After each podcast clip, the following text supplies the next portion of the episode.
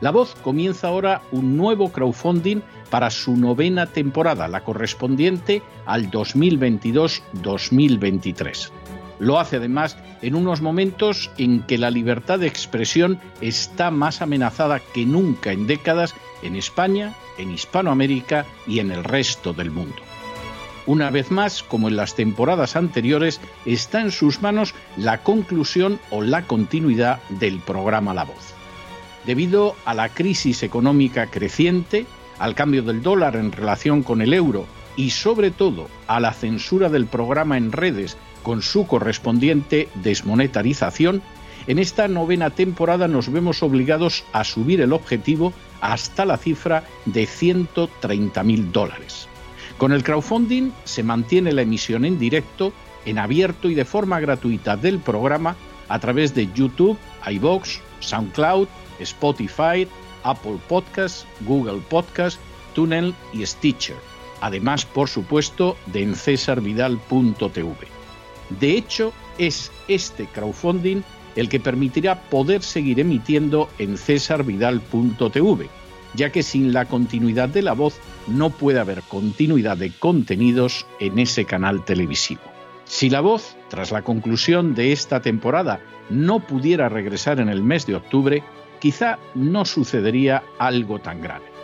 Una vez más, habría quedado de manifiesto como tantas veces a lo largo de la historia de las naciones hispanas, que para muchos es preferible quejarse, protestar o amargarse a enfrentarse de manera práctica con un problema concreto. No pasaría nada. La voz simplemente dejaría de emitirse por la sencilla razón de que no hay suficientes personas dispuestas a asumir el apoyo de su causa, que es la de la libertad y de la verdad la de la información independiente y la opinión rigurosa, la de la lucha contra las tiranías y contra aquellos proyectos que pretenden convertir en esclavos a los seres humanos. Si piensan que merece la pena seguir escuchando día a día la voz, son ustedes bienvenidos a la hora de contribuir al nuevo crowdfunding que permitirá que puedan escuchar este programa radiofónico una temporada más. Muchas, muchas, muchas gracias por todo. God bless you. Que Dios los bendiga.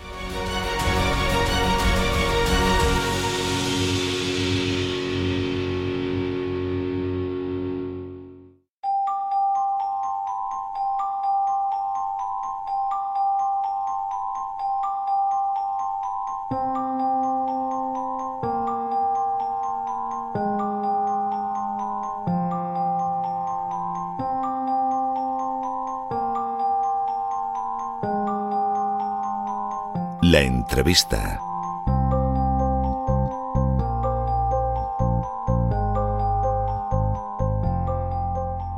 Estamos de regreso y estamos de regreso para una de esas entrevistas que ustedes saben que practicamos casi todas las semanas y que están además relacionadas con cuestiones que no suelen ser abordadas por los medios de comunicación, que rehuyen, por supuesto, los políticos, pero que forman parte de la vida cotidiana y que casi podrían unirse a un rótulo que dijera mañana le puede suceder a usted.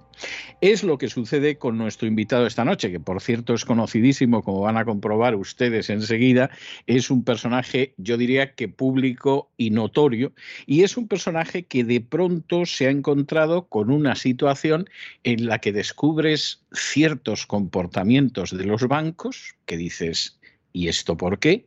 Y a continuación uno tiene que preguntarse si en eso no están relacionados los bancos, quizá la agencia tributaria, o quizá el deseo de que determinadas personas si fuera posible que se estén calladitas y que se dediquen a otra cosa. Les estoy hablando y vamos, van a reconocer ustedes enseguida lo de público y notorio como algo que es una muy modesta descripción de la realidad. Les estoy hablando de Alvise Pérez. Alvise, muy buenas noches, muy bienvenido. Muchísimas gracias por la generosidad de sus palabras, don César. Encantado de, de estar aquí, uno de los pocos medios independientes que hablan de actualidad política en España, que es muy difícil, aunque lo tengan que hacer desde Miami. Sí, es cierto, sí. Vamos a ver, Alvise, hay, yo creo que hay varias cuestiones. Alvise Pérez puede gustar, puede disgustar, puede plantear eh, hipótesis que hay gente que abraza y otra gente que las puede mirar con escepticismo, se pueden indignar, pero yo creo que una de las cosas que no se puede discutir a día de hoy es que Alvise Pérez es muy independiente, es decir, es una persona que en estos momentos nadie relacionaría con los grandes grupos mediáticos, con los grandes poderes financieros, con los grandes partidos políticos, etcétera, sino que discurre con una enorme independencia y dentro de esa enorme independencia, pues además se dedica a sacar cosas que por regla general no suelen sacar los medios convencionales. ¿Qué le ha hecho Alvise Pérez al Banco de Santander? para que el Banco de Santander bloquee las donaciones, por cierto, muy modestas, que recibe Alvise Pérez de la gente que acude a escucharlo para enterarse de lo que pasa en España. Pues básicamente eh, escuchar a doña Ana Patricia Botín hablar de ecologismo y publicar pues el helicóptero ECKNZ modelo Airbus 135 que la propia Ana Botín utiliza cada fin de semana para que la lleven a su finca de Ciudad Real todos los jueves hasta los domingos. Eh, esto es algo además eh, no el modelo ni siquiera la matrícula de helicóptero porque lo he, lo he publicado yo, pero sí es verdad que los, podéis ver los viajes en Flyradar junto a lo que publiqué sobre cuánto cuesta ese modelo, cuánto consume, etcétera, etcétera. Y lo hice básicamente porque me resultó muy, muy cínico que esta mujer hablara en los medios de su gran sacrificio de reducir cuatro grados la calefacción de sus mansiones. Eh, y como tengo una cierta debilidad por las progres cínicas, más con la ironía de ser banquera de Santander, que chupa de los fondos europeos gracias a Pedro Sánchez y al gobierno de España, pues publiqué esto y nos siento, nos siento muy bien. Bueno, a todo eso yo imagino que Alvise Pérez publicidad del Santander no tiene. No, no, ni, tengo ni la quiero. Y, a eso se puede deber el hecho de que solo Alvise Pérez haya descubierto que Ana Patricia Botín tiene un helicóptero que, vamos, gasta y contamina lo que no está en los escritos. Porque esto del helicóptero lo tiene que saber más gente, ¿no? Sí, pero la cuestión es que como abrió la veda empezamos a publicar otras informaciones que se creían olvidadas, como aquel helicóptero que tuvo un accidente en una de las fincas de la familia Botín que va colgada con unos cuantos kilos de cocaína pura. Eh, no sé si los que nos estén escuchando recordarán, hace unos años aquel accidente no, no, se, no se dijo en muchos medios de comunicación, pero efectivamente bendita la casualidad de que ese helicóptero cargado de cocaína tuviera la mala suerte, el infortunio de caer en la finca de la familia Botín. Lo curioso es que cuando publico eso me contacta la familia del difunto piloto de ese helicóptero y me, y me decían, bueno, me cuenta que ellos no sabían que su, bueno, en este caso, que su familiar se dedicaba al tráfico de drogas, etcétera, pero sí es verdad que tiene una alta calidad de vida, etcétera, etcétera. Y, y empiezo a indagar sobre la familia de ese piloto y sobre cosas que nunca habían publicado los medios de comunicación. Y llegas a ciertas informaciones desde el aparato del propio Santander a día de hoy y gente ya jubilada de finales de los años 90 que te hablan sobre cómo existían unas fotografías de doña Ana con, con, una pareja que fue detenida años después por tráfico de drogas. En fin, son cosas muy incómodas, muy molestas, que yo sencillamente pongo eh, a conocimiento público para que la gente pues relacione ideas y llegue a conclusiones propias. Imagino que eso molestó especialmente a doña, a doña Ana. Lo que digo está publicado y es, público y notorio, o sea, no es que lo estoy sacando. No, no es una exclusiva en estos momentos, ni, ni algo que reveles fruto de la rabia, ni cosa parecida. Vamos a ver, ¿y qué excusa? fácilmente comprobable, porque cualquier policía nacional que pueda acceder a esa documentación puede ver que efectivamente hubo un accidente de un helicóptero y se estrelló con varios kilos de cocaína pura en, en una de las fincas propiedad en ese entonces de Emilio Botín. O sea, que no, no es algo que no se conociera. Eh, ¿qué, ¿qué, sucede? Vamos a ver, estamos hablando de que la publicidad eh, del Santander ni la tienes ni la quieres, lo cual es un punto de vista que yo comparto al 125% como mínimo, o sea que puedo entenderte perfectamente en este sentido, pero tú has podido comprobar, te has podido enterar de cómo el Santander bloquea esas, insisto, modestísimas transferencias de oyentes que quieren apoyarte, que a lo mejor mandan 10 euros, 20 euros, etcétera. Eh, ¿qué, ¿Qué excusa o qué argumento o qué razón da el Banco de Santander para bloquear esos donativos que se te dirigen? Es tan, es tan surrealista que le he pedido a mis seguidores que grabaran las llamadas de los propios agentes bancarios eh, que les explicaran eh, estos bloqueos, porque cuando me meto en todas las empresas regulatorias de blanco de capitales, etcétera, Rex, PLC, OFAX, SDNLIS, la World Appliance, Acuity. He ido uno por uno a todas estas empresas de análisis de información eh, que se dedican básicamente a, dar herramientas a los estados para evitar el blanco de capitales, etcétera. La Oficina de Control de Activos Extranjeros de, dependiente del Departamento de Seguros de Estados Unidos. He ido todas, todas las listas de sanciones de la FAC, de la Official Foreign Asset Control. He ido una por una para ver si mi nombre aparecía en algunas de estas listas o incluso si la propia Hacienda Española me investigaba por blanco de capitales o alguna otra cosa. Cuando veo que no hay el más mínimo procedimiento abierto contra mí, porque cumplo con mis obligaciones en,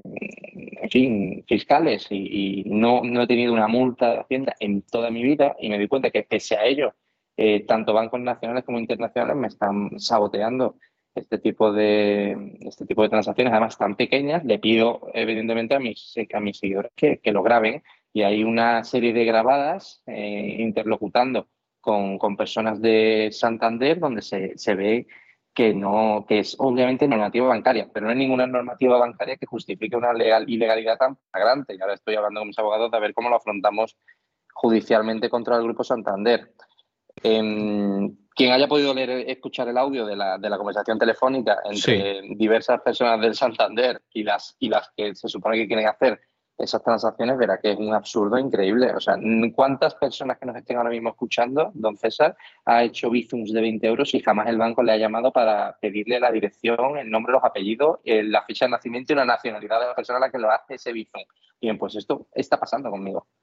Además, es que hay algo que a mí me parece absolutamente absurdo, porque yo voy a conceder que, no sé, una persona te manda 6.000 euros y, y yo... Perdón, y yo comprendo que esa, eh, eso puede encender las alarmas por algún lado. Aquí viene una cantidad importante, Además viene de Panamá, por, caso, y entonces a ver quién está financiando aquí al Vise. Pero claro, cuando tú estás viendo gente que está en territorio español y que está mandando, pues eso, 10, 20 euros. Pero, pero y que no son ingresos de efectivo, son ingresos de bancos españoles y de que nunca superan los 20 o 50. Euros. Exactamente. Y entonces ahí es para decir, pero bueno, ¿usted se cree realmente que se puede blanquear dinero? Como por cierto lo ha hecho el Santander y tiene alguna sentencia condenatoria aquí en Estados Unidos.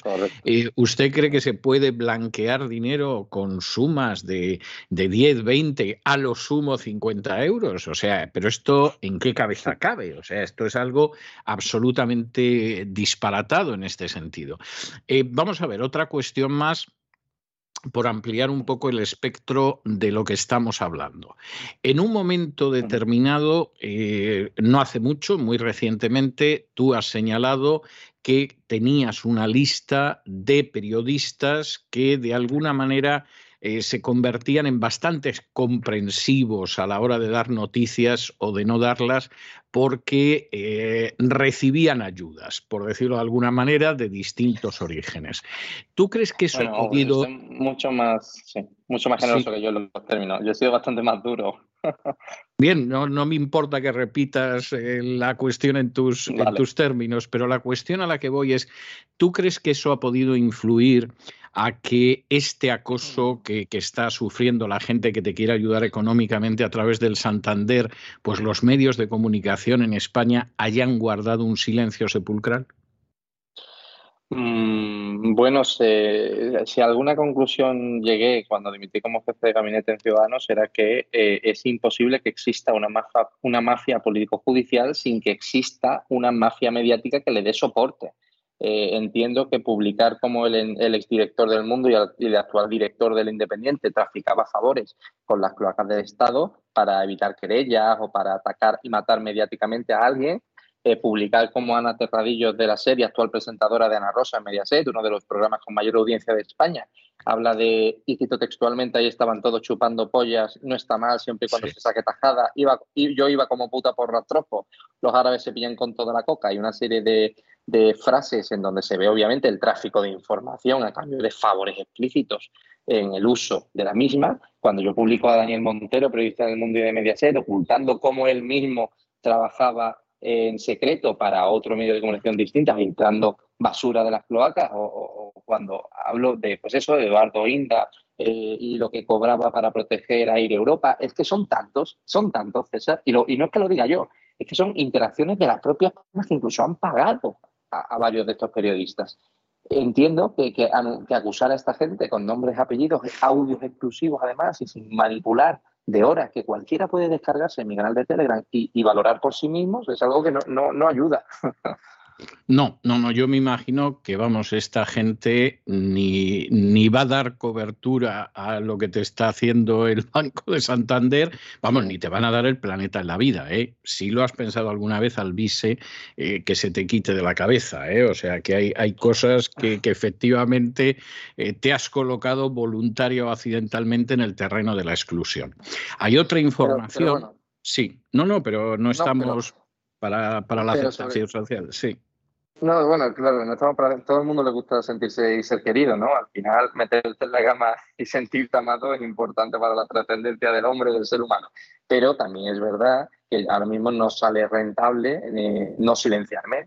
Sale mucho más rentable silenciarme y que cobren los 140, 200, 400 mil euros al año que el Santander Central Hispano meta y esos medios de comunicación. Habría que hacerse una pregunta. ¿Por qué no existe una ley de, medios audiovisuales en donde se esfuerce a la transparencia en las transacciones en publicidad y que cada medio publique por ley qué empresas le meten dinero. ¿Por qué no hay una ley que, exija eso? Y sin embargo, em, a ciertos canales, a ciertas instituciones públicas se les exige mucho más. Si son el cuarto poder, teóricamente tienen que tener el mismo escrutinio que otros poderes del Estado, ¿no? No tengo la menor duda. Y además, eh, yo creo que la pregunta que tú formulas es una pregunta retórica. Es decir, claro que sabemos por qué esa ley no existe y no la va a impulsar nadie, porque evidentemente eso dejaría de manifiesto las inmundicias y las vergüenzas de los medios de comunicación, lo que yo suelo denominar las furcias mediáticas. Es decir, pues al final las cantidades por las que se alquilan en una dirección o en otra. Eso sería ya absolutamente innegable para aquellos que no se molesten en ver la publicidad, que ya lo puedes ir entendiendo, ¿no? Hay otra cuestión que, que también he visto eh, relacionada contigo en las redes sociales y que me gustaría aclarar si efectivamente esto se corresponde con la realidad y es el hecho de que también tendrías un listado de aquellos funcionarios de la agencia tributaria o de Hacienda que se dedican a detener las acciones que tendrían que emprender legalmente contra gente de los medios de comunicación. Es decir, o porque tienen dinero fuera de España, o porque defraudan, o porque son delincuentes fiscales, pero sin embargo hay gente que goza de una protección clara de la agencia tributaria para que nunca tenga que rendir cuentas. ¿Esto es este cierto? Eh, fíjese, hay una lista que llegó a la agencia tributaria hace unos cuantos años eh, de uno de los dos grandes bancos de Andorra que se llamaba eh, archivos soleados. Y se llamaba soleados porque la inmensa mayoría, si no la totalidad de todas las personas que estaban en esa lista eran españolas. Y la inmensa, 70% catalanes. En esa lista de personas que defraudaban cientos de millones de euros al Estado español, había un nombre, bueno, un apellido que se repetía mucho, que era Ferrusola, el nombre de Jordi de Don Puyol, que todos aquí ubicarán perfectamente. La cuestión es que había cuentas mancomunadas del señor Puyol con personalidades del Estado, del Centro Nacional de Inteligencia, transferencias bancarias desde empresas de Estonia que se relacionaban directamente con el pago de facturas eh, del JAS 42 y eso luego lo combinas con los audios que hemos publicado sobre, por ejemplo, y pongo un ejemplo, ¿eh? el JAS 42, que para quien no lo recuerde fue aquel eh, accidente militar en el que murieron, si no me equivoco, más de 160 militares, que era chatarra que nunca debería haber volado, y esto no son palabras mías, son palabras del DAO de entonces, em, que también he publicado en Telegram de forma íntegra. Y recuerdo, cualquiera puede meterse y descubrir las conversaciones en las que se demuestra que se falsificaron facturas, y esto lo digo públicamente porque nadie puede demandarme por decirlo porque los audios son estremecedores, en donde se fabricaron y se falsearon facturas para coger tajada de dinero que debería haber ido a los medios de transporte de los militares. Y eso provocó, entre otras cosas, que más de 160 militares españoles fallecieran por un, por un avión que estaba remotorizado y que era chatarra que no compraban ni los árabes. Y cuando te das cuenta de que la corrupción de este tipo cuesta vidas humanas y más allá de vidas humanas, vidas de nuestros héroes, los que teóricamente se juegan la vida por defender la integridad territorial y los intereses nacionales de este país, que es España, pues te duele muchísimo. Existen listas, en este caso, César, existe una lista que he ido sacando después de cientos y cientos de horas de audios en donde se utiliza a ciertos funcionarios de la agencia tributaria para incoar em, inspecciones y expedientes con los cuales extorsionar a ciertas personas de interés. Sean, por ejemplo, fiscales, o sea, eh, publicamos esta semana cómo se organiza una caza, una de brujas, incluyendo a estos funcionarios de Hacienda para ir contra un fiscal anticorrupción. Y cuando te das cuenta de que eso ocurre, mm, intentamos publicar los nombres, los apellidos y los rostros de esos funcionarios. Y muchas veces me acusan, César, de ser muy duro, de ser un acosador, porque le estoy poniendo rostro, nombre y apellidos a personas que teóricamente son anónimas, que no son personas, personalidades públicas, etc. Eh, y aquí me gustaría hacer una, en fin, me gustaría pensar en voz alta contigo, César. Eh, si han tenido la desfachatez de robar a todos los españoles o de usar el poder de su cargo para, perjudicar la democracia española y arruinar la vida de inocentes, ¿por qué no estoy yo legitimado para publicar sus rostros, su nombre y sus apellidos y que la gente en su propio barrio les recrimine lo que se llama, ¿cómo era? Jarabe democrático, decían. Sí, sí, decían por ahí. No, no, yo no creo que estés legitimado, yo creo que estás obligado. O sea, te lo digo, te lo digo sinceramente, es decir, esa es una información que por supuesto la mayoría de la gente no la tiene, pero esa es una información que tiene que circular. Oye, cuando, y esto eh, en el mismo lugar donde tú estás ahora eh, estaba. insisto, perdona, no he perdido jamás un solo juicio y todos los juicios que he ganado me han dado la más absoluta y rotunda eh, razón. Es decir, que como alguna vez algún medio se inventa que he sido condenado por algo, no me ha puesto ni una multa de tráfico en toda mi vida. Bien es que no conduzco. Yo tampoco. Nunca es. Bien, pues mejor eso que nos ahorramos en multas. Yo tampoco. Pero nunca, nunca, nunca he perdido un juicio. No, no, y a mí esto me parece, me parece muy, bueno, yo tampoco he perdido ninguna de las querellas que he tenido y algunas eh, iban cargadas, pero con más que bala, jamás he perdido una sola querella. O sea que, que sé lo que hay a este, a este respecto. Pero la cuestión a la que voy es que cuando tú te encuentras con un testimonio, porque yo lo entrevisté en este mismo espacio, de Federico Quevedo, que escribe un libro sobre la generación de Pablo Casado en el Partido Popular, etcétera, pero de pronto relata en sus páginas que un día estaba en una, en una, en fin, una ceremonia oficial y se le acerca Cristóbal Montoro, entonces ministro de Hacienda, y le dice: si no quieres tener problemas con Hacienda, ya sabes lo que tienes que hacer. O sea, lo cual no tiene nombre. Entonces, esto lo cuenta Federico Quevedo en su libro, que es tremendo, cuenta otras cosas tremendas, pero para mí estas de las más tremendas, por supuesto, Montoro no ha desmentido nada. Montoro que llegó a decir en su momento ante el Tribunal Supremo que él había financiado el golpe de Estado en Cataluña y de ahí no se ha desprendido ni siquiera diligencias previas. Pero claro, esto Montoro no lo hacía solo, como otros tampoco lo han hecho nunca solo. Tú tienes una serie de funcionarios que actúan como esbirros y como sicarios del poder político y que aprovechan el poder en Hacienda. Sí.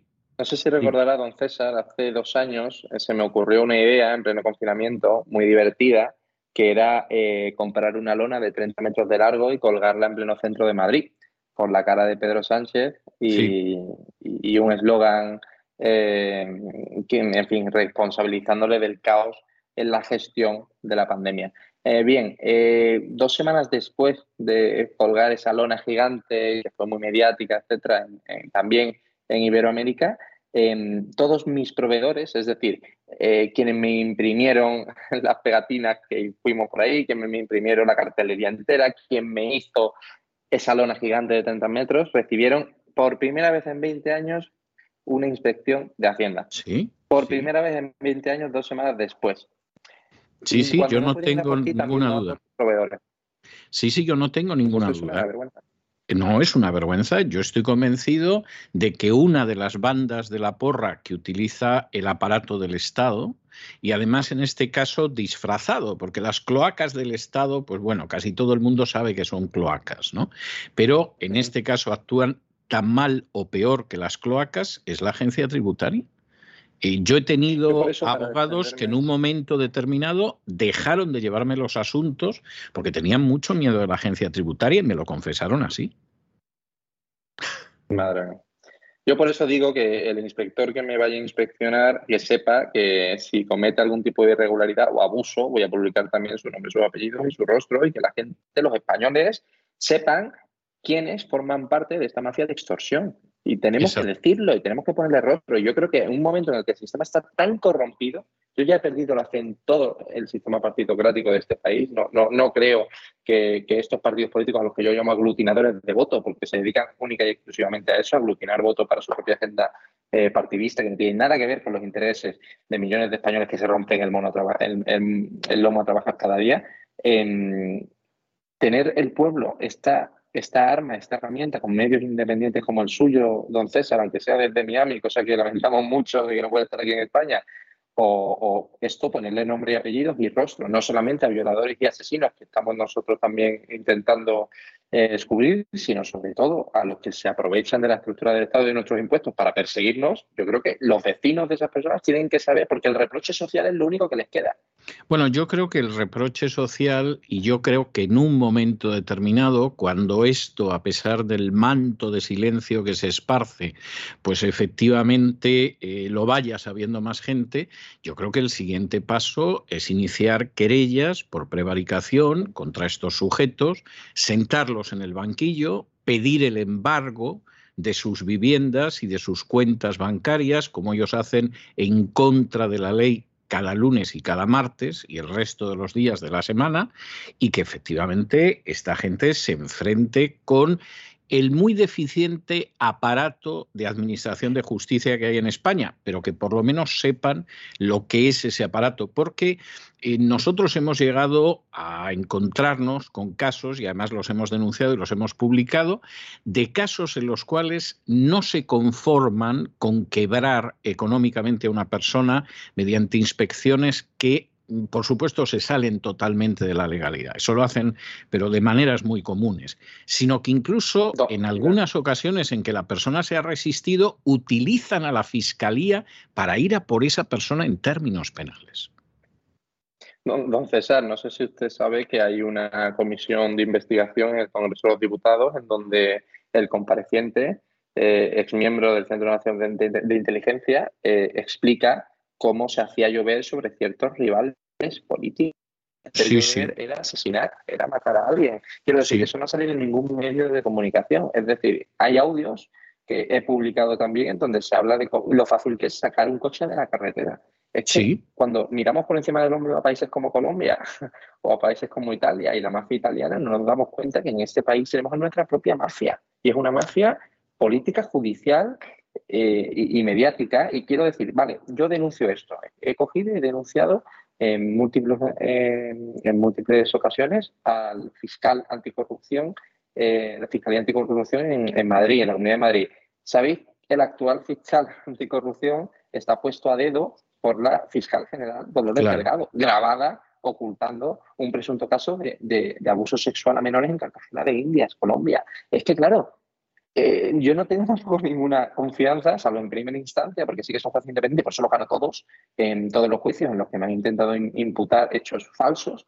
no tengo ninguna confianza en el sistema judicial español, lamentablemente. Y eso hace que, claro, que te fuercen a ser un poco antisistema. A mí no me gusta eh, ir de justiciero publicando el rostro en nombre de personas que son presuntamente inocentes hasta que la justicia determine lo contrario. Pero claro, si estamos publicando audios donde comprar a un juez en España vale 80.000 euros, Es que es duro de decir, pero eso está pasando. Si estamos escuchando audios en donde el caso Estampa, por ejemplo, los casos de corrupción, de tráfico de drogas dentro de un partido político se tapan porque el señor José Bono eh, amenaza con publicar documentos de confidenciales que cogió de su etapa en el ministerio en el que fue ministro. Hombre, ¿qué, ¿qué confianza podemos tener en el sistema judicial español? Yo no tengo ninguna confianza. Es que un juez sin ningún motivo te puede meter tres años de prisión preventiva y la multa son 600 euros. Es que es inaceptable.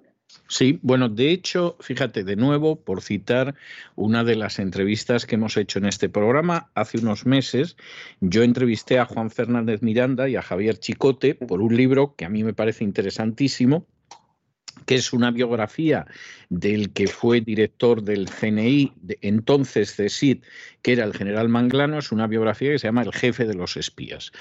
Este libro en el cual se reproduce, pero muy generosamente, los diarios, los dietarios, las notas de Manglano, establece sin ningún género de dudas que el CSIC CNI daba cantidades a los jueces.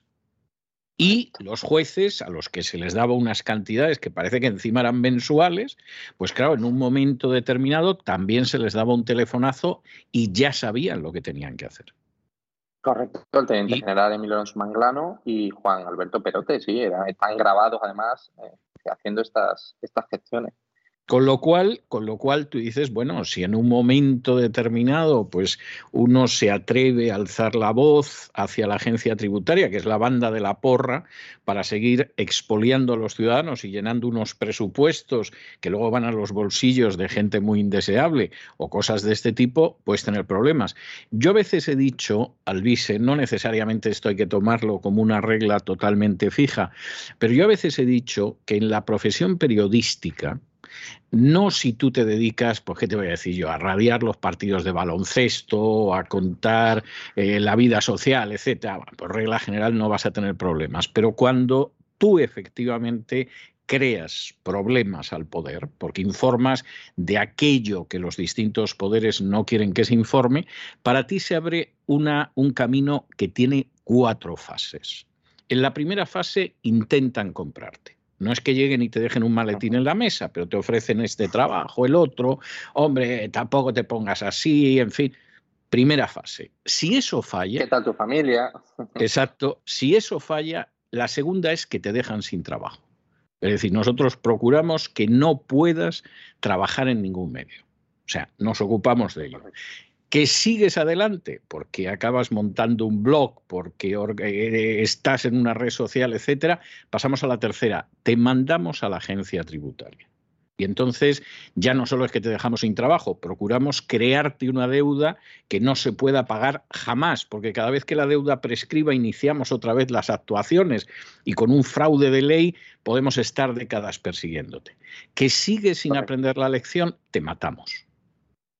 Y Muchísima gente, como tú dices muy bien, pues al final ha tenido un accidente deportivo, ha tenido un accidente de automóvil, en fin, cosas de este tipo que efectivamente colocan ya a la persona definitivamente fuera de juego. Yo vivo en Miami porque me salvé por muy poco de que me aplicaran ya la cuarta regla de esta regla. Me salvé por horas.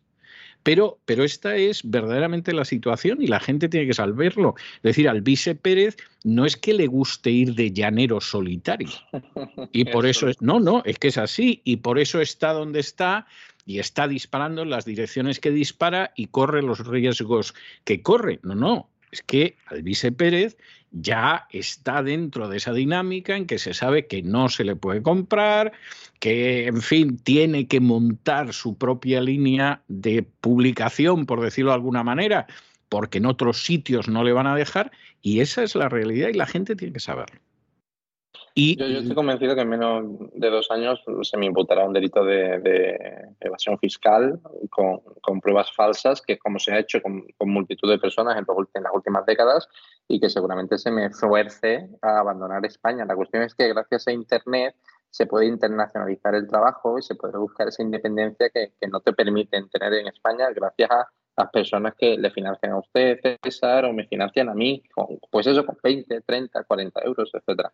La cuestión es, si tenemos que abandonar nuestro país para proteger nuestra integridad física y nos, y nos obligan además a no poder pisar nuestro país en caso de que se nos abra una, un expediente falso eh, de evasión fiscal, que la mayoría de veces es que es muy fácil inventarlo porque te falsifican la apertura de una cuenta en un paraíso fiscal, le meten porque les sale a cuenta eh, 250, 300 mil euros y dicen que has tenido que no has declarado esto y que, y que vas dentro. O, mucho menos, o mucho menos, o sea, es así. Mucho menos, es relativamente fácil arruinarle la vida a alguien y esto los españoles lo tienen que saber. Y por supuesto hay gente que efectivamente si con la tercera, que ya es la agencia tributaria, siguen sin rendirse, oye, pues fíjate una persona que iba a nadar todos los fines de semana va y se ahoga. ¿eh? Y habrá nadado decenas de miles de veces, pero, pero, va y se ahoga, ¿no? Antonio, Antonio Herrero, ¿no? No, no, no lo decía por nadie, pero quiero decir, pues se ahoga o tiene un accidente de automóvil o cosas de este tipo y, y, bueno, tal día hizo un año, porque además generalmente muchos de los supuestos amigos del muerto, a lo mejor recuerdan cada año cuando se murió, pero no movieron un dedo para investigar las circunstancias de su muerte. No, que venía un camión y se estrelló, qué desgracia más grande, qué bueno era fulano. Bien, bien. Ten amigos para esto. Hemos publicado audios en Telegram y, vídeos editándolo además, donde se puede escuchar a mm, altos cargos del Estado eh, llevar maletines con dinero en efectivo en AVE a ciertos jueces y a ciertas personas para que hagan lo que mm, el status quo de poder quiere. Y hemos escuchado cómo en una conversación, en una comida entre ciertos comisarios y ciertas personalidades del CNI se habla de mm, lo fácil que es un accidente de tráfico, mientras se habla de otra persona a la que quieren destruir y que al año, a los ocho meses, tiene un accidente de tráfico por un choque frontal o porque se sale de la carretera. O sea, es que no, no es que me lo invente yo, que esto sea una película de Netflix, es que hay pruebas fehacientes y, y, documentos testificales donde, donde se habla de esto. Y las fechas son anteriores al accidente. O sea, ¿y ¿está la fiscalía investigando esto? No. ¿Por qué? Pues porque la fiscal general del Estado es una mujer que ha llegado donde ha llegado por guardarle los secretos a ciertos magistrados de la Sala Segunda de lo Penal del Tribunal Supremo. Y es así de duro. Y nadie se quiere arruinar la vida porque saben que aquí quien más, quien más progresa en, el escalafón político, en el escalafón de la mafia, es quien más mierda tiene de los demás. Es triste decirlo, pero ¿cómo luchas contra una mafia así?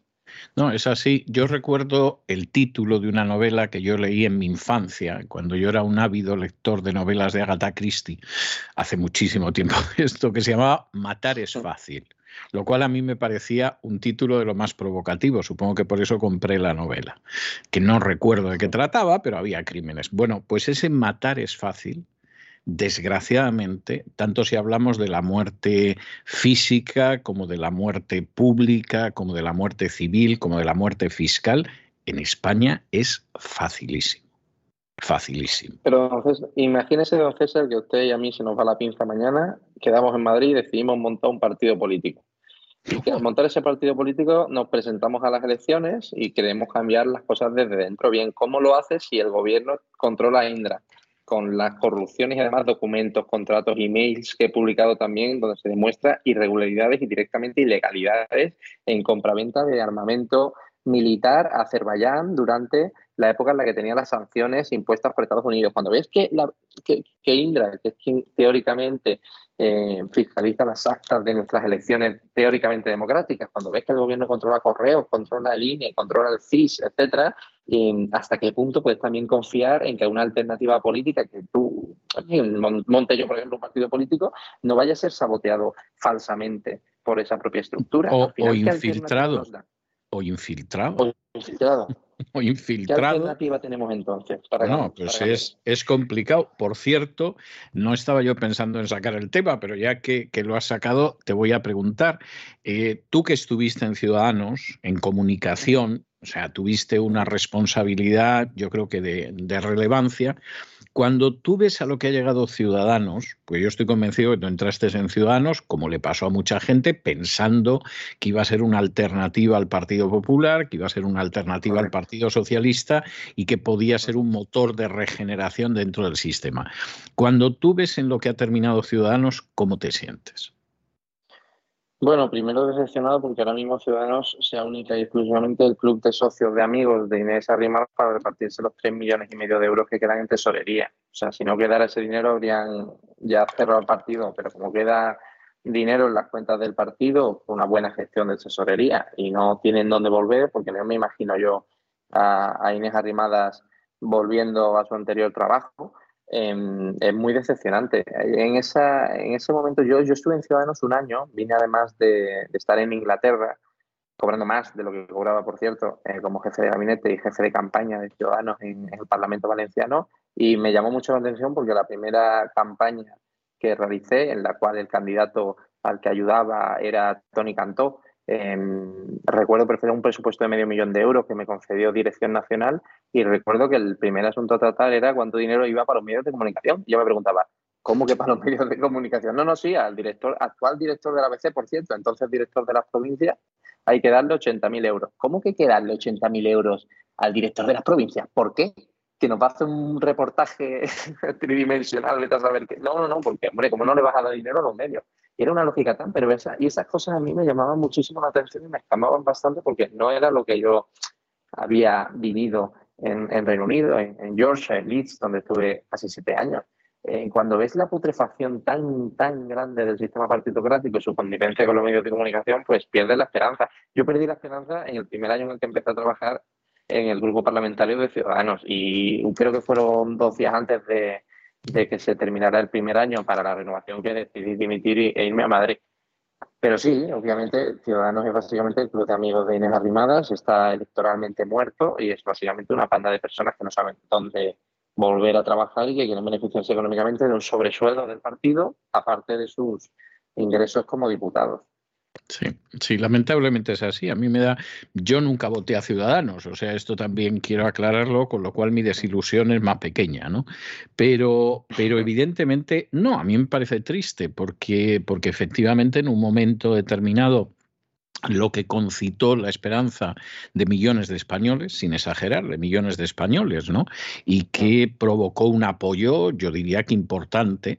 Sin embargo, pues en un momento determinado ha terminado disolviéndose como un azucarillo y dejando de manifiesto pues algunos de los aspectos más tristes y más turbios de, la política en España. Sí, pero, pero permíteme que matice, César, disculpa, porque esto es algo que la gente no sabe, pero Ciudadanos empieza a crecer después de una reunión en la que está sentado Pedro J., eh, una persona que representa un gran banco español, que por un tema de confianza no voy a decir, eh, don Carlos Martínez Gorriarán, entonces diputado y número dos de, UPyD, el partido aquel de Rosario, y, Albert, y Albert Rivera. Esa, esa no es una comida, es una cena que tiene lugar en un restaurante de un hotel de Barcelona, en donde se plantea la fusión, con, auspiciada además por, por estas personalidades tan importantes de la mafia y por don Pedro J. del Mundo, que también estaba ahí presente. Bien, en esa reunión había dos personas políticas, las que os comento, que es don Albert Rivera y don Carlos Martínez Gorriarán. Solo uno se levantó de esa mesa y se fue,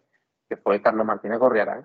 Seis meses después, UPyD eh, empezó a desaparecer con Sosa Wagner y toda esa tal, y, y, Ciudadanos empezó a crecer. Es decir, hay alternativas políticas también que crecen gracias a que tienen que pactar con una mafia mediática que lo inunda todo. Sí, no, no, no tengo ninguna duda. Vamos, no, no tengo ninguna duda porque sé cómo han surgido también otros partidos y, y sé que son operaciones nada espontáneas, ¿eh? o sea que tampoco. Y, estoy seguro que ni don Carlos Martínez Correa ni don Albert Rivera desmentirán esto que le acabo yo de decir, César. No, yo estoy convencido. Además, me da la sensación de que ya andan bastante lejos de, de este tipo de cuitas. Esa es la realidad. Bueno, al, Alvise, tengo que darte las gracias por, por el tiempo que llevamos hablando debemos de llevar cerca de una hora, pero a mí se me ha pasado como si lleváramos cinco minutos. Y, además, sí, tenemos que repetirlo porque estoy convencido de que, de que podríamos estar hablando de una cosa tras otra, tras otra. Yo quisiera encarecer a los oyentes de la voz que vayan a ver esos documentos que, que tú tienes y que lo mismo pues te hablan de esas reuniones ejemplares del CNI, que lo mismo te hablan de esas cuentas eh, tan poco santas y tan poco ortodoxas de, de, políticos y no políticos, o te habla de esa buena gente de la agencia tributaria que destroza la vida del prójimo y pone a familias enteras en la calle, al mismo tiempo que cubre a aquellos que son verdaderos delincuentes fiscales y que también se utiliza a veces como banda de la porra para intimidar a los que hablan más de, de lo que deberían. Ha sido un placer. Sí. Sí, dime. Don César, que, también es una alegría porque cuando empiezas a hablar de estas cosas hay personas que han cometido estos pecados y que sin embargo te escriben emails a través de ProtonMail, de forma anónima, etcétera, diciéndote, oye, mira, yo he tenido que hacer esto porque me lo ha ordenado mi jefe, tienes toda la razón, eh, toda la información que puedo darte al respecto, cada vez tenemos más y más y más fuentes y cada vez, o sea, que yo tenga, por ejemplo, emails o, o, WhatsApps o contratos confidenciales de Indra, que es una de las mayores armamentísticas del mundo, con un sistema de seguridad para proteger su independencia tan grande a nivel Estado, a nivel militar, y que tengamos nosotros esta información y la podamos publicar en abierto en Telegram, y gracias a altísimos casos de esas empresas, de esos bancos, transferencias bancarias de, de Abanca, de CaixaBank, por, porque estas personas, aunque se hayan visto sometidas durante años a practicar esas corruptelas, se sienten que, está profundamente mal y que quieren colaborar a través del anonimato a que toda esta mierda, perdóname en términos, salga a la luz. Y, yo me gustaría aprovechar la oportunidad que me, que me, das en tu canal, César, para agradecer a todas esas fuentes que se juegan el pescuezo en intentar limpiar un poco este país. Sí, sí, sí, yo creo que hay que agradecérselo. Al final, esta gente, eso que aquí en Estados Unidos llaman los whistleblowers, es decir, los que tocan el silbato, ¿no? Bueno, pues esa gente al final acaba haciendo un servicio a la sociedad que muy posiblemente la sociedad no llegue a agradecérselo, pero que es importantísimo, es esencial. Muchísimas gracias por todo, Alvise. Nos vamos a volver a encontrar en las ondas seguramente antes de lo que la gente se piensa. Un abrazo muy fuerte y hasta la próxima. Un abrazo enorme. Muchísimas gracias, César.